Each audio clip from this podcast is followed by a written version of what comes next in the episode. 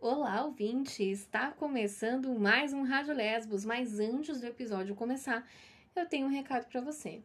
Você sabia que em fevereiro desse ano eu criei uma campanha de financiamento coletivo aqui para o podcast? Não sabia? Tudo bem, eu te conto como ela funciona. Eu criei essa campanha através do site da Apoia-se e você pode encontrar a campanha pesquisando por Podcast Rádio Lesbos ou no link da bio do Instagram também tem acesso para a campanha. Foi criada para monetizar esse projeto, ou seja, para transformá-lo em um trabalho. Então eu criei três tipos de apoios distintos que funcionam no esquema de assinatura. Ou seja, cada recompensa que você escolher apoiar, você vai pagar todos os meses aquele valor realmente como uma assinatura de qualquer coisa, né? De um serviço ou produto.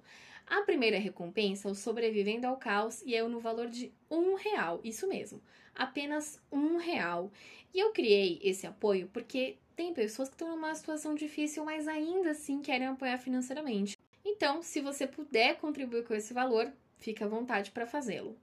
E a recompensa desse apoio é a minha eterna gratidão. O segundo valor é 10 reais para o apoio saindo do armário. Essa meta permite que o podcast saia do armário, ou seja, mais pessoas conheçam ele. E ele tem como recompensa fazer parte do grupo do Telegram e a minha eterna gratidão. Mas que grupo do Telegram? Pois é, o grupo ainda não existe. Para ele existir, eu preciso de pelo menos 15 apoios nesse valor para realmente fazer sentido ter pessoas suficientes para formar um grupo legal. E esse grupo vai falar sobre o quê? Qual vai ser a pauta? Não vai ter pauta. É um grupo para as pessoas se conhecerem, para conversar, para trocar meme, figurinha, enfim, para falar sobre os episódios, críticas, sugestões e mais críticas. Tudo pode ser feito através desse grupo também. E o terceiro e último apoio é no valor de 20 reais. E o título é o melhor, Te Considero Pacas. Por quê? Porque essa é para quem é realmente muito fã do podcast ou de mim mas não necessariamente o seu valor como fã será pautado no valor que você apoia, ok? Todos os apoios são muito bem-vindos. E ele tem como recompensa fazer parte do famoso grupo do Telegram, acesso a conteúdos exclusivos desse podcast, uma eco bag personalizada de 40 centímetros por 30 com uma estampa exclusiva feita por mim e vão ser disponíveis apenas uma vez a cada dois meses para quem apoiar essa campanha, ok? Então, se você já apoia essa campanha, saiba que não vão ser todos os meses que você vai receber uma eco bag, beleza? E também a minha eterna gratidão. E como eu já falei, como é um apoio que precisa de um investimento, eu preciso de pelo menos 20 pessoas apoiando esse valor para que eu consiga produzir as eco bags. Tudo bem? Então, se você, se você quer muito uma eco bag do Rádio Lesbos, muito apoiar esse valor, divulga a minha campanha para mais pessoas, para que mais pessoas apoiem, mais pessoas conheçam o podcast. E em relação ao acesso a conteúdos exclusivos, todos os episódios terão a prévia, um gostinho, assim, um temperinho, antes de ser lançado para todas as pessoas que apoiarem esse valor. Inclusive, os conteúdos do Instagram também serão apresentados primeiro às pessoas que apoiarem nesse valor gostou da minha campanha, da minha própria publi, quer me apoiar, só entra no site da Apoia-se que você consegue. Mas, se você acha esses valores rasos, muito pouquinhos, ou sei lá, né, você quer ir é, fazer uma coisa diferenciada, você pode fazer um Pix também. O e-mail do meu Pix vai ficar na descrição de todos os episódios e também na bio do Instagram. Mas caso você não encontre, não tem problema. Você pode me chamar na DM e eu te passo o e-mail para você fazer o Pix. Agradeço a todas as pessoas que já apoiaram a campanha. E se você não conseguir me apoiar financeiramente, não tem problema. Você pode me apoiar de outras formas. Você pode divulgar o meu trabalho, o Instagram, divulgar a campanha. E eu já fico muito agradecida de ter vocês me acompanhando, me seguindo, gostando do trabalho. Agradeço todas as mensagens que vocês mandam, eu fico muito feliz, isso realmente me faz ter muita vontade de continuar. Como eu já disse, tudo por vocês, meninas. Um beijo e até o próximo episódio. Olá, eu sou Isabela Sampaio e você está ouvindo meu podcast Rádio Lesbos um podcast feito por uma mulher lésbica para entreter e informar outras mulheres lésbicas. Seja bem-vinda! Como foi para você a decisão de ser mãe? Você sempre teve esse desejo ou foi algo que apareceu com o tempo durante o seu relacionamento? Então, é, eu sempre tive vontade de ser mãe. Desde criança, eu lembro de falar para minha mãe, enfim, para as pessoas que eu conhecia, que eu iria, iria casar aos 23 e ter filho aos 27. Talvez um pouquinho de maternidade compulsória ali, provavelmente, né? Quem não? Mas, é, no final das contas, eu fiz isso mais cedo do que eram meus planos de criança, né? Porque eu fui mãe aos 24, né? Casei aos 23, aí deu certo. É... Eu sempre tive vontade, mesmo quando a princípio eu não me entendia como uma mulher lésbica. E a partir do momento que eu me entendi como uma mulher, como uma mulher lésbica, essa vontade não passou ou não mudou, porque mesmo sem muita informação, é como se eu soubesse de forma natural que era possível, sabe? E com ela, é, nós, eu, com ela eu dividi esse desejo de ser mãe desde sempre, desde o início do relacionamento. Mas juntas a gente decidiu, né, amadurecer o relacionamento, estudar sobre, e aí foram alguns, alguns anos depois a gente decidiu ter a Lavínia. Então foi, era uma pessoa que tinha um desejo tão grande quanto o meu. E aí a gente se encontrou e aí tivemos nossa filha. Quando paro para refletir sobre dupla maternidade, Lembro que até poucos anos atrás, ser mãe lésbica era um tabu. A primeira vez que eu ouvi sobre isso foi quando soube que a Cassia Eller era mãe. Eu era criança, naquele momento aquilo me pareceu uma incógnita. Como uma mulher que não é casada com um homem teve filho? Dupla maternidade se tornou um assunto mais comum dentro da comunidade LGBTQIAP+, mas também fora. Recentemente, pude acompanhar as questões legais enfrentadas pela Marcela Tiboni, onde o nome dela não constava na Receita Federal, o erro nos RGs das crianças, onde os nomes dela e da sua esposa Melanie vêm em ordens diferentes. Outra questão pertinente sobre isso é a invisibilidade que mães que não geram bebês enfrentam. Têm seus papéis questionados dentro do seu modelo familiar, sendo isso também uma extrema falta de respeito. Afinal, ser mãe vai muito além da gestação. E para falar sobre isso, eu convidei a Laura, fotógrafa, criadora de conteúdo e mãe da fofa Lavínia. E aí, Laura, como você tá? Oi, obrigada pelo convite. Tô bem, é, semana começando, né? Enfim, tudo certo por aqui. E tive alguns relacionamentos, mas muito jovem. Quando eu conheci minha ex-mulher, a Camila tinha 19 anos, ainda muito jovem, né? Ai, que legal. Eu também sempre tive vontade de ser mãe, mas realmente eu demorei para entender esse conceito de dupla maternidade, sabe? Era uma coisa que eu queria, mas que eu tinha tanto receio de que fosse possível que eu não pensava muito sobre, eu meio que deixava de lado. Então, quando eu pensava em viver um relacionamento com outra mulher, eu pensava assim: ah, cara, a gente vai só morar junto para sempre e casar, talvez um dia, se a gente puder fazer isso. E é isso, não vamos ter filhos, não vamos ter essa essa experiência e com o tempo isso foi mudando, né? A gente foi ganhando mais espaço também. E hoje tem muitas famílias com duas mães, e eu acho isso muito importante, é, que a gente continue existindo da forma que a gente quiser, da forma que a gente é, sabe? Isso é muito legal para validar também que nós somos pessoas como qualquer outra. Então, eu lembro muito, acho que o que foi muito marcante para eu perceber que duas mulheres podiam ter um filho juntas foi a série DL World. Quando eu assisti, eu era muito nova, eu devia ter, sei lá, 14, 15, acho que com uns 15 anos, foi bem quando eu me assumi, enfim. E tem logo de cara, acho que o primeiro episódio, se não for o primeiro, sei lá, a primeira temporada com certeza, já tem, né, é, o casal principal fazendo uma inseminação caseira naquela época. E, e ali foi onde abriu esse mundo para mim. Eu, muito nova, eu acho que é, ter visto isso tão cedo já naturalizou esse pensamento dentro de mim, assim. Então, a partir do momento que eu encontrei alguém que também tinha vontade de ter um filho, eu só pensei que eu precisava de algumas informações, porque a pessoa eu já tinha, o desejo eu já tinha, e aí colhendo informações eu conseguiria chegar né, nesse desejo. Eu não, eu não gosto muito de chamar de sonho de ser mãe, sabe? Porque parece que a gente está projetando numa outra pessoa um sonho, e o sonho não, não pode ser muito né, sobre outra pessoa, e um filho é uma outra pessoa. Então eu tive, é, consegui realizar esse desejo de ser mãe. Então, obrigado às séries. Eu acho que hoje em dia tem cada vez mais séries com informações, é, cada vez mais pessoas falando sobre isso também, pessoas reais aqui, né, na internet. E isso é muito bom, porque a gente precisa saber para conseguir existir e resistir ainda mais. Com certeza. Quando a série saiu, é, que todo mundo assistia, eu não assisti essa série, eu tinha muito preconceito com ela, porque eu era uma pessoa que eu não podia me assumir assim, sabe? Eu não podia me, aceitar, vamos dizer, né? Eu morava com o meu pai, ele era uma pessoa muito intolerante, muito preconceituosa, então eu tinha muito medo de me assumir. Então eu acabava não assistindo essa série, na verdade eu tinha até, assim, medo de assistir alguma coisa de lésbica, sabe? E ele ver e brigar comigo, enfim. Então eu não assistia nada, então eu não tinha ideia que isso era possível. Eu realmente lembro da primeira vez que eu ouvi falar que uma, mãe, que uma lésbica era mãe, né? Não que uma mãe era lésbica, enfim, através da história da Cássia Eller, é, um pouco depois que ela faleceu, que todo mundo começou a contar um pouco mais sobre a história dela, os jornais, enfim. E eu realmente não entendia como aquilo era possível. Depois teve toda a questão da guarda para ficar com a esposa dela, né? A guarda do filho dela. E aí eu comecei a acompanhar um pouco mais. Eu acho que eu já era adulta quando.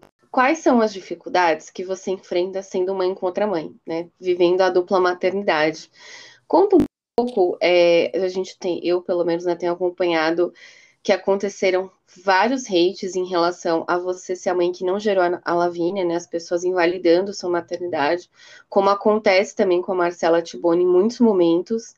Eu queria que você falasse um pouquinho como que é viver isso. Quais são os seus sentimentos? Como que é estar desse outro lado?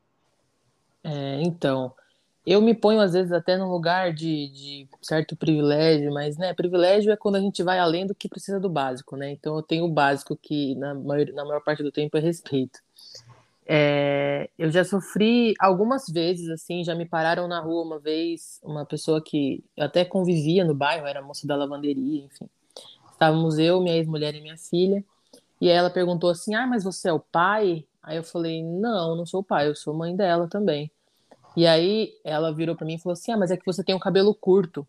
E ela também tinha o um cabelo curto, a mulher. Aí eu fiquei muito tipo, é, mas você também tem o cabelo curto, não entendi qual foi sua colocação.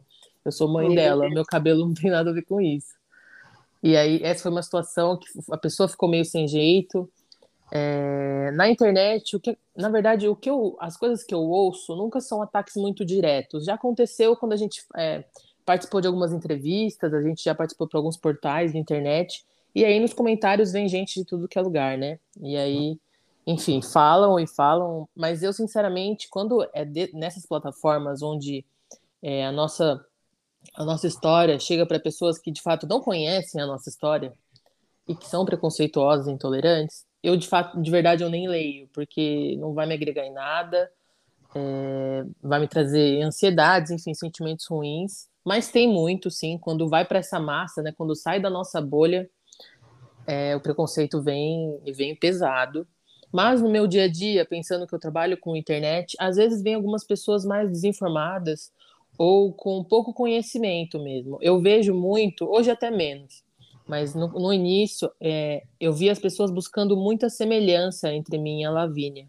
Muito, assim. Tipo, ela era um recém-nascido e as pessoas gostavam de dizer que ela parecia muito comigo quase como se precisasse disso para validar minha maternidade, sabe? Ah, já que você não pariu, já que você não tem genética, olha como vocês parecem, olha que sorte a sua, olha aí como você é a mãe dela mesmo. E, cara, isso sempre foi totalmente irrelevante para mim. É, ela não precisa parecer comigo para ser minha filha. Ela é minha filha por diversos outros motivos, e a aparência é, não importa em nada. É, tanto que para mim, quando eu decidi ter um filho com a Camila, é, e ela, eu, eu tenho vontade de engravidar, hoje menos, mas sempre, sempre foi algo que eu pensei, não foi uma coisa tipo, ah, eu não quero engravidar, então engravida você. No nosso caso, foi uma coisa que ela era um pouco mais velha, ela tinha mais vontade de engravidar do que eu, do que eu. E nós decidimos assim. Para mim, nunca foi uma questão ou fazer um método de gestação compartilhada, como dizem, né? Por exemplo, usar os meus óvulos nela para ter, ter certa entre aspas, de novo, participação nessa gravidez, para mim, tudo isso é, sempre foi muito irrelevante, porque eu sempre tive muito claro na minha cabeça que ser mãe vai muito além de uma gestação, vai muito além de um, de um DNA, de um gene. Eu estive ali o tempo, o tempo inteiro, 100% do tempo em que a primeira conversa sobre o ter, sobre ter um filho existiu, sabe? E isso sempre foi o que me tornou mãe, a minha relação com a minha filha, é, toda a minha relação durante a gravidez. Então, no geral, quando as pessoas fazem comentários para mim ou tentam invalidar minha maternidade, eu não me afeto tanto, porque eu já tenho isso muito bem construído dentro de mim, sabe? Então eu chego até a ser paciente com as pessoas, porque eu sei que nem todo mundo tem isso tão bem construído. Vejo muitas mães de dupla maternidade que sofrem real com isso, porque são muito. É uma, é uma questão que gera insegurança mesmo se você não está fortalecido. É, eu acho que o mais incômodo no meio de mais difícil na dupla maternidade são realmente as questões legais, do quanto é difícil para a gente é, conseguir coisas ou estar em lugares diferentes de um casal heterossexual, por exemplo, de uma família de pai e mãe. Então, para a gente conseguir registrar é um processo burocrático. É, para a gente conseguir muitas vezes casar num civil, o cartório não está muito preparado, então precisa de um tempo de um estudo. É, ou, por exemplo, essa questão que você citou logo no começo da Receita Federal, que, enfim, né, tá, é, é, uma das mães não está constando como mãe. No meu caso, no caso da minha filha, eu sou essa, essa mãe que não está constando como mãe. Então é muito chato, é, é revoltante, na verdade, porque pensar que, sei lá, num futuro, se minha filha for fazer um passaporte, isso pode dar um problema, e são coisas que para um filho de um pai e uma mãe ele nunca vai nem se questionar, nem se perguntar, nunca vai ser um problema para ele. E a gente tem que estar o tempo inteiro lutando e, e, e pesquisando o que, que eu posso fazer para tornar a vida da minha filha mais fácil, sabe? Um documentário dela, acho que foi até na MTV, na época, eu não lembro aonde que passou, que contava dessa história, desse processo, como foi, como elas se conheceram tal. E aí eu comecei a entender que isso também podia ser uma possibilidade, sabe? Que eu não precisava só me limitar a ser um casal com outra mulher, né? Eu podia ter uma família, como qualquer outra. E aí isso começou a despertar em mim também o desejo de ser mãe. É, antes eu não pensava muito nisso. Depois eu também comecei a pensar, mas eu também acho que a maternidade compulsória tem um papel aí, né? Eu acho que é um pouco difícil identificar se esse desejo é 100% genuíno ou se é uma, uma compulsão mesmo, né? Uma Com coisa certeza. que a gente acaba fazendo para se sentir mais aceita, né? Isso me deixa muito chateada porque é mais uma situação aonde a gente percebe que para a gente existir precisa ser sinônimo de militância, luta, e para outras pessoas existirem é só existir, sabe? Ter um filho é só falar vamos ter um filho e ter um filho. E aí tudo ocorre de forma, entre aspas, normal, né? E quando a gente pensa em fazer qualquer coisa que seja um direito nosso, a gente tem que mover o mundo inteiro para que aquilo dê certo. Isso me deixa assim revoltada até, porque não deveria ser assim, né? A gente, cara, você só quer registrar a sua filha, você só quer que ela tenha um passaporte, você só quer que ela esteja lá como uma filha de duas mães, que é o que ela é, né? Você quer estar ali no documento porque é o direito que você tem também. E isso das pessoas te confundirem com o pai, eu já vi outras mães também relatando isso, o quanto é ignorante. Né? Eu entendo isso que você falou de, ah, é uma certeza para mim, então eu falo com paciência. É, porque tem pessoas mesmo que parece que elas não não conseguem compreender, né, que é possível você ser mãe de uma criança com outra, com outra mulher, né, com a sua esposa, enfim. E isso é é complicado. Acho que também tem que ter um pouco de didática e falar, olha, não, eu sou a mãe, é assim, é assim que a gente funciona, essa é a minha família. E aí você estava falando sobre é, a inseminação, tudo, e eu fico pensando o quanto a heteronormatividade também está presente nesses processos, né? De muitas vezes a, a mulher optar por usar os óvulos da parceira para que a parceira tenha uma participação naquele momento né? Sendo que a gente sabe que ser mãe é muito mais do que estar presente geneticamente. Na minha família tem uma pessoa que é adotada, uma prima minha, e ela é completamente diferente fisicamente, enfim. As pessoas no começo sempre estranhavam quando ela foi adotada. Enfim, ela tem 40 e poucos anos, na época que ela foi adotada, as pessoas eram ainda mais preconceituosas do que agora e sempre faziam perguntas muito inconvenientes para minha família, então era bem chato. E aí a gente já ouviu isso também, de nossa, que bom que ela é parecida em tal coisa com vocês, ou sei lá, qualquer coisa assim. Quando na verdade isso não faz diferença, sabe? Eu sou a cópia da minha mãe e não tenho nada a ver com ela e não tenho vontade de me parecer com ela. Não tenho afinidade com ela também. Então eu acho isso extremamente irrelevante, sabe? Ser mãe é muito mais do que isso, é cuidar, é estar presente. Eu acompanhei, é, eu comecei a seguir a Camila, na verdade, um pouco depois que a Lavínia nasceu, e aí depois eu comecei a seguir você. E, gente, sério, é uma família que me deixa, assim, muito emocionada por todo o carinho e cuidado que vocês têm com a Lavínia, toda a dedicação que vocês têm em ser mães melhores, sabe? Em fazer as coisas boas para a filha de vocês, para ela entender isso de uma forma natural, para ela não não passar por esse processo com sofrimento, com dificuldade, apesar da gente saber que para quem está de fora é um pouco mais difícil mesmo. Uhum. Então, queria agradecer também por você compartilhar tudo isso, porque eu imagino que tem coisa que seja um pouco difícil até de de expor, mas é importante a gente falar, sabe? Para mais pessoas entenderem como isso funciona, normalizarem isso e para que a gente tenha mais direitos também, né? É, é isso mesmo. Obrigada, né, primeira. Mas eu e a Camila, quando a gente decidiu ter uma filha, a gente pensou justamente isso. A gente falou, meu, a gente precisa passar essas informações, a gente teve que procurar sozinha. Só tem informações, é, só tem casais falando sobre isso fora do Brasil. É, então, a gente começou o canal no YouTube falando sobre isso em 2016, já faz bastante tempo. Quando a gente teve a ideia de ter um filho, assim, então foi tudo acompanhado junto com a gente. Nossa, decidimos ter um filho, e agora? O que, que a gente faz? E aí a gente falava sobre os processos que a gente pesquisava, aí depois a gente falou sobre o processo que a gente escolheu. Na realidade, a gente primeiro precisou passar numa ginecologista para descobrir se o sistema reprodutivo da Camila estava bom, e aí ela chegou a fazer uma cirurgia para depois engravidar. Enfim, a gente tentou é, mostrar todos os detalhes para que mulheres lésbicas como nós, ou mulheres bissexuais que estão se relacionando com outras mulheres, pudessem saber que é possível, sabe? E saber por onde começar. E usar a nossa família muito como uma representatividade mesmo. E eu fico muito, muito feliz, sério. Para mim é uma conquista gigante é, ter conhecido outras famílias como a nossa, por conta dessa rede que a gente criou e ver ela se ampliando, ver mais é, dupla, famílias de dupla maternidade falando na internet, é, compartilhando suas famílias, isso, isso é muito bom, eu fico muito feliz. E cada vez mais famílias plurais também, né? Famílias de diferentes tipos, formatos e, e ali, sempre com duas mães, eu acho incrível. Muito também que exista essa representatividade e de formas diferentes, né? Eu sigo casais é, de dupla maternidade que usaram o óvulo da parceira para fazer inseminação, uma gerou, a outra fez a doação de óvulos. Sigo casais que é só adotaram, sigo casais que tem um caso parecido com o de vocês, que é, uma mãe gerou usando o doador.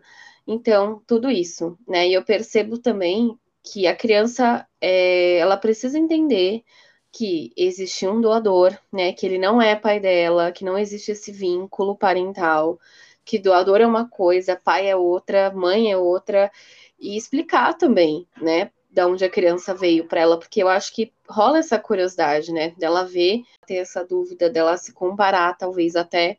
E eu acho legal que vocês explicam isso para Lavínia. Sempre. Né? Vocês não ficam escondendo, nossa, você veio da cegonha, sei lá. É, não, na verdade, na verdade, a palavra pai nunca foi um tabu, sabe? Porque eu já vi uhum. algumas famílias de dupla maternidade terem um pouco de receio de falar sobre isso. Não, eu tenho pai, né? Ela tem um vô, então ela vê que eu tenho um pai, eu chamo meu pai de pai. Então, desde sempre foi naturalizado. Eu acho que nunca nem a Lavínia nunca nem teve curiosidade, nunca demonstrou curiosidade porque não existe nada que ela não saiba, sabe? Como desde sempre a história dela sempre foi muito clara para ela, pequenininha. A gente mostrava o álbum de gravidez para ela e logo no início do álbum tem uma foto que eu tô com o sêmen do doador assim no meio do, do seio, porque fui eu que levei na clínica pra gente fazer a inseminação. Então eu falei, filha, aqui ó, é a mamãe, a mamãe tava levando o sêmen do doador anônimo pra gente fazer a inseminação, para colocar na barriga da mamãe, enfim. Então, desde sempre, ela tem domínio da história dela. Então, nem surgiram curiosidades. Eu acho que, às vezes, por medo mesmo, é, muitas famílias é, demoram a falar sobre isso. E aí, isso sim pode gerar uma curiosidade, pode é, fazer a coisa ser muito maior do que é. E, na verdade, é só isso. A história dela é que precisou de um, de um sêmen de um doador anônimo, mas que as pessoas que sempre estiveram aqui, que sempre vão estar, somos nós duas, sabe? Sim, com certeza. Como é ser mãe da Lavínia? Assim, é, quais foram os aprendizados que a maternidade trouxe para você?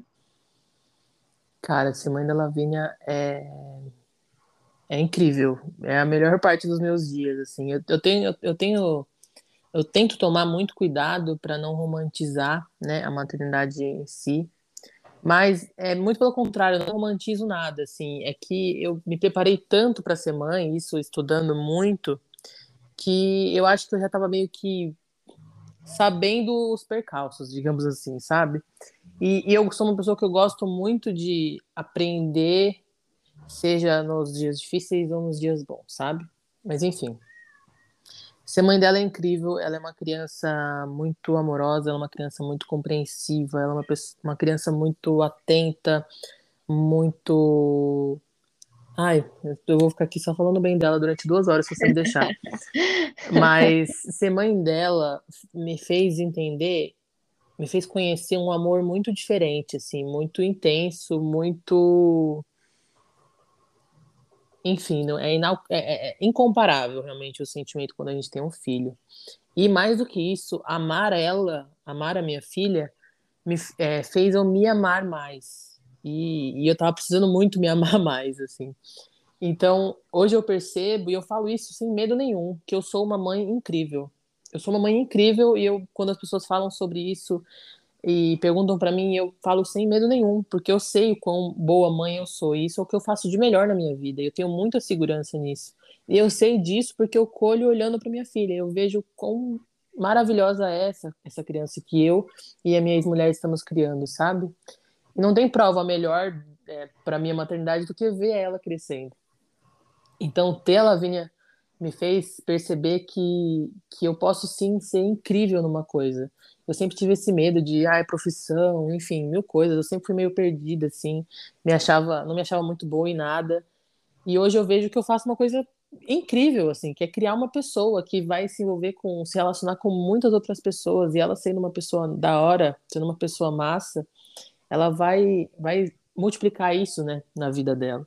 Então hoje eu vejo que eu faço uma coisa grandiosa. E, e também ter um, ter um filho, não necessariamente só a Lavínia, né? Mas enfim, ter um filho no geral me fez conhecer lados meus que eu não conhecia, um lado mais mais firme, um lado mais sem medo, assim, eu sempre fui mais retraída, sempre fui mais na minha, sempre abaixei muito a cabeça para a opinião dos outros. E hoje não, especialmente quando é sobre ela, eu é aquela coisa de mãe leoa mesmo, assim, eu a defendo, eu me posiciono. E aí isso refletiu para todos os lados da minha vida. Então, acho que a maternidade me transformou muito positivamente. Estou muito mais cansado hoje em dia, com certeza absoluta. Mas é, eu acho que eu tive uma evolução assim pessoal muito grande e eu fico muito feliz por isso, porque foram três anos, né? Digamos quatro, porque a gravidez também é um, um uhum. momento muito importante. Então, são quatro anos de, de vivência nisso tudo, e a cada ano é uma mudança nova, porque é uma criança nova que exige, exige coisas novas da gente, né? É, a criança muda muito e a gente tem que mudar junto. Então, enfim, ela é incrível e eu amo ser mãe dela. Ai, que fofo. Enquanto você fala Olha, é... eu acho que a maternidade vem, vem com uma. Bom, assim, na verdade, quando eu decidi ser mãe, eu sabia que essa seria a minha prioridade. Então, eu acabei tirando outras. Acabei abaixando né, uns, uns lugares ali de outras coisas. Então, por um, por um período eu me afastei um pouco dos meus amigos, mas isso de certa forma é um pouco natural, né?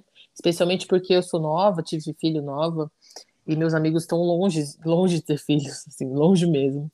Então eu era a única pessoa ali, de repente, sapatão, lésbica com filho.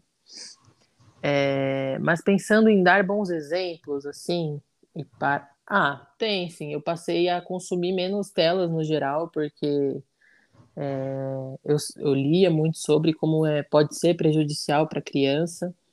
Então, querendo ou não, se estou vendo e minha filha está ali comigo, ela vai acabar vendo também. Então, passei a consumir menos. É... Eu tenho uma coisa, ó, essa aqui é, vai ser quase um, desabafo aqui, mas tudo bem. Fica é, eu sou uma pessoa que eu, eu comecei a fumar aos, sei lá, 16 anos de idade. E fumo até hoje.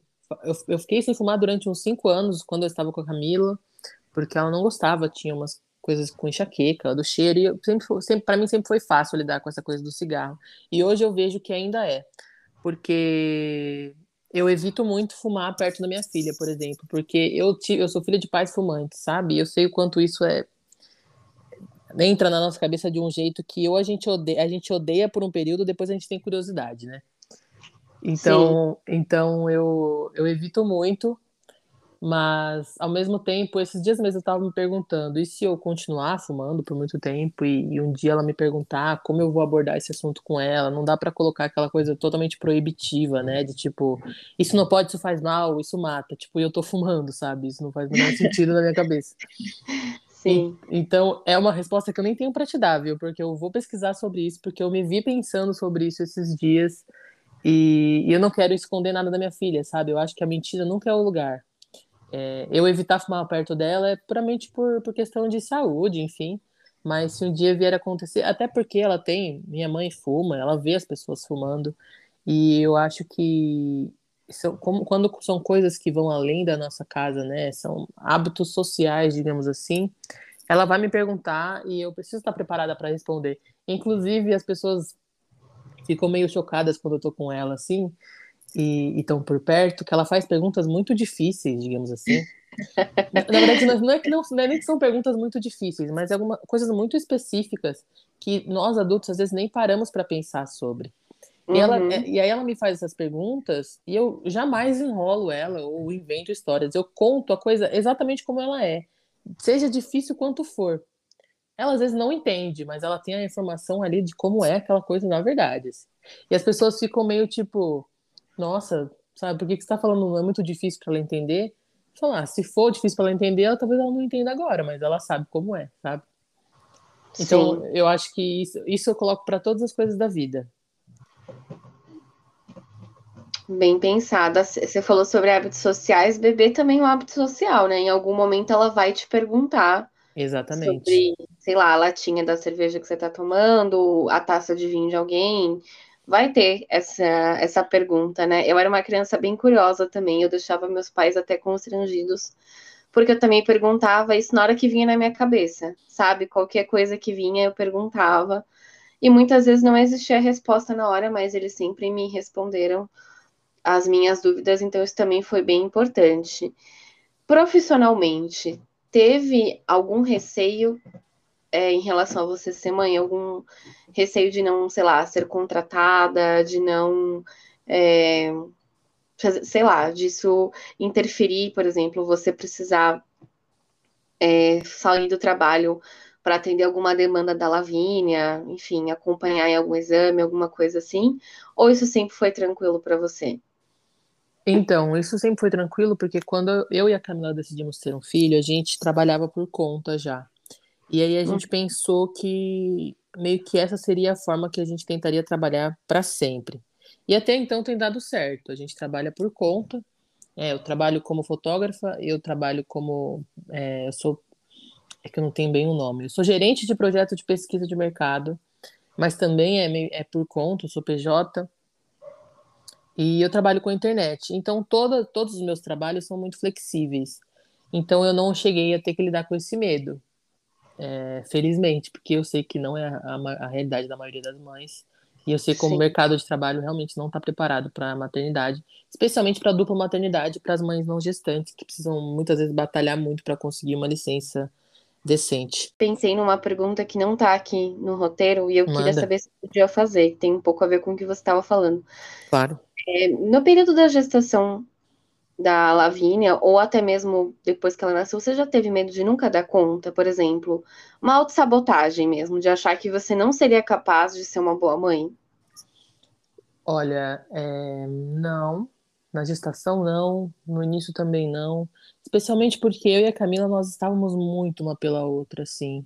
Então, eu nunca fui mãe sozinha, sabe? Isso faz toda a uhum. diferença. Eu nunca fui uma mãe sozinha e nunca serei o momento que eu tive um pouco de medo foi quando a gente se divorciou e aí eu precisaria estar sozinha de fato, assim, né? Não é, é mais no sentido literal da coisa, né?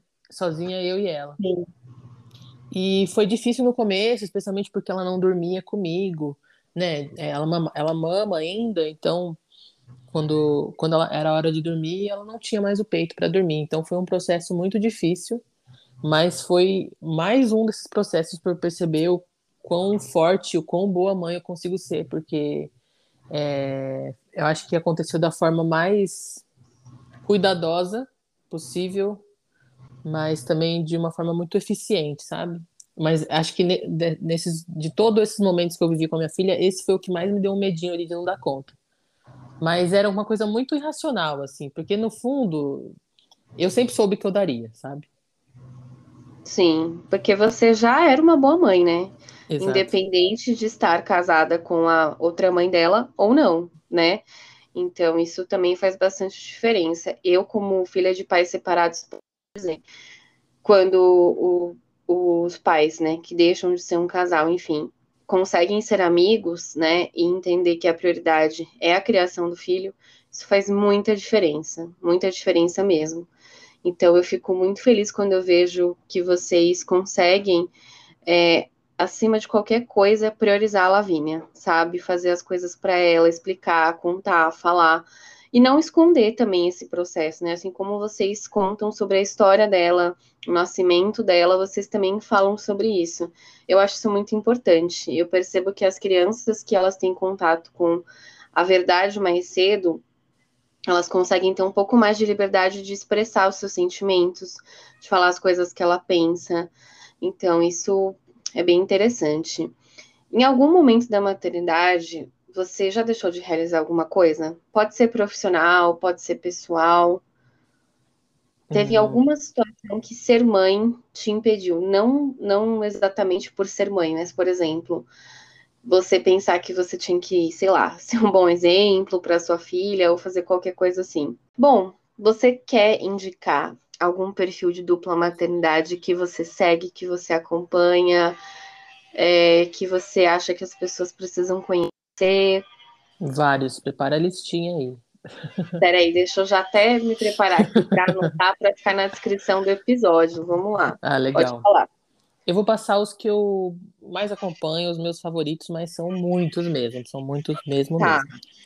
É, o primeiro da minha ex-mulher, a The Winter Scam, é a Camila ela é uma pessoa que fala é, muito sobre maternidade, ela fala sobre é, criação com apego, ela fala sobre amamentação prolongada, e ela fala muito sobre o divórcio, né, e como isso também afeta a vida de uma criança.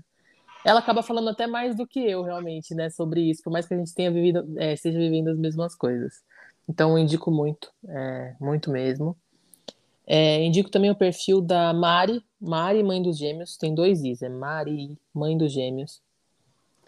Ela é casada com a Érica e elas falam sobre o processo que elas fizeram no SUS. Então é muito legal, porque elas falam desse outro lado, né, de como você conseguir fazer pela, é, pela via pública, né? Sim, eu acompanhei é, algumas colegas de trabalho grávida, elas eram heterossexuais, enfim, mas já era bem, bem difícil, né? Acredito que para mãe não gestante seja mais difícil ainda, né? Porque precisa de muita adaptação do mercado de trabalho para as mães, principalmente. E, enfim, é um perfil muito legal também, que fala sobre criação com apego. Ela fala muito também dessa criação sem esse foco no gênero, né? Porque ela tem um menino e uma menina.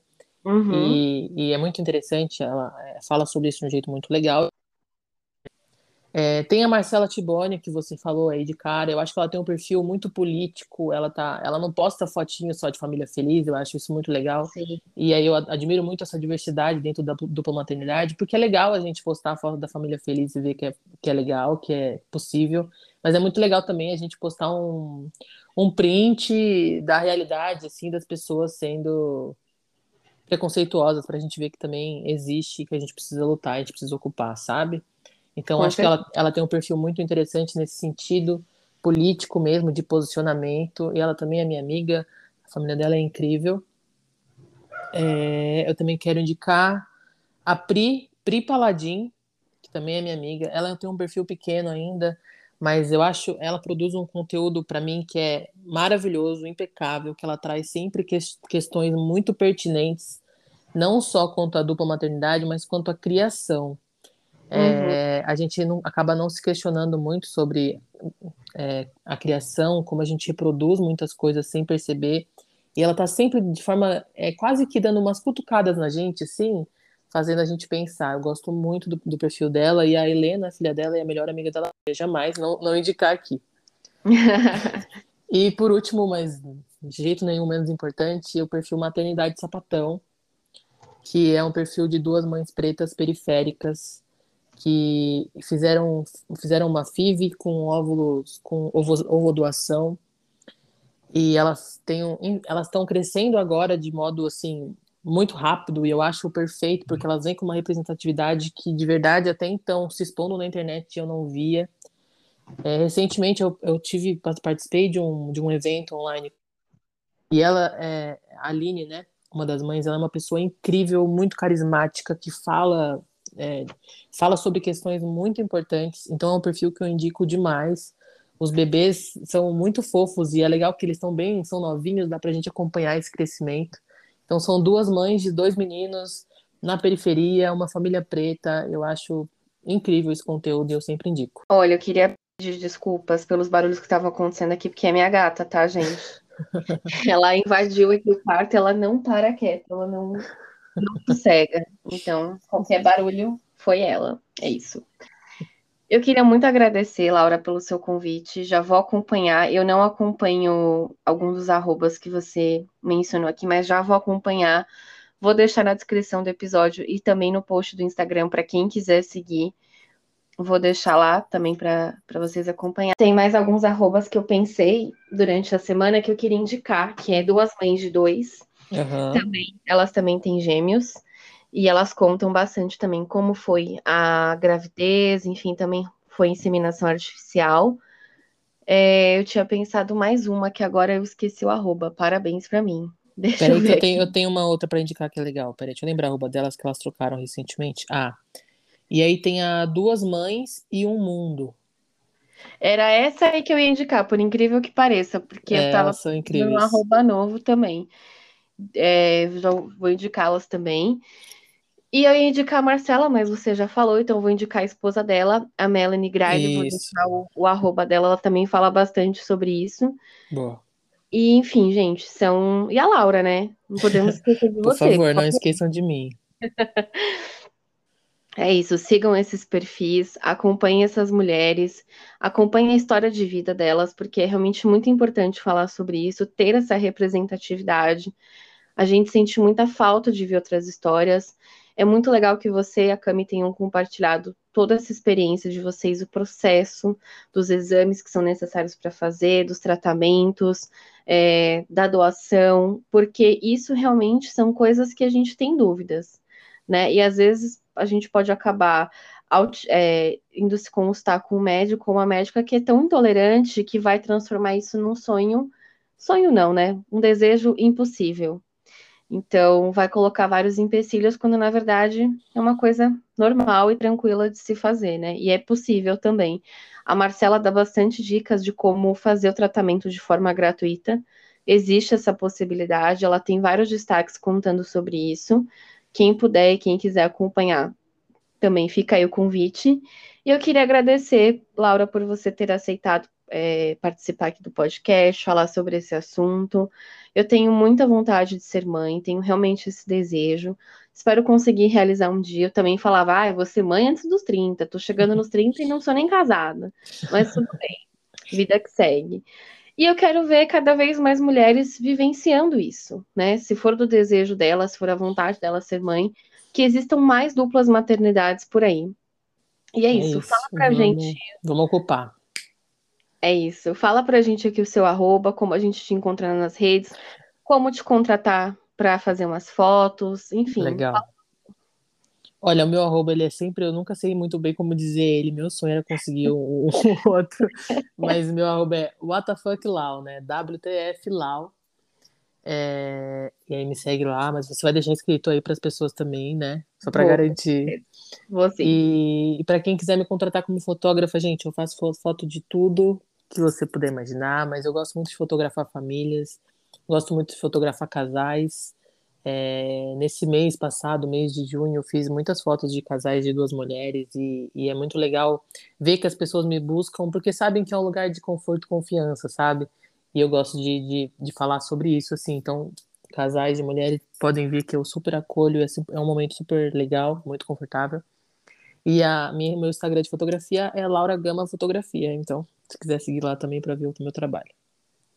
É isso, eu indiquei o perfil da Lau de Fotografia essa semana no Instagram. Foi. Sigam, gente, as fotos são lindas. Eu fiquei extremamente emocionada, pensando, meu Deus, eu preciso casar logo pra gente fazer um ensaio. Foi tudo que eu consegui pensar. É isso. Muito obrigada pela sua participação. Muito obrigada. Eu agradeço. Para você que também está ouvindo. E é isso. Até o próximo episódio. Beijo, Obrigada. Laura. Boa semana para você e um beijo na Lavínia. Obrigadão. Beijo. Beijo, tchau.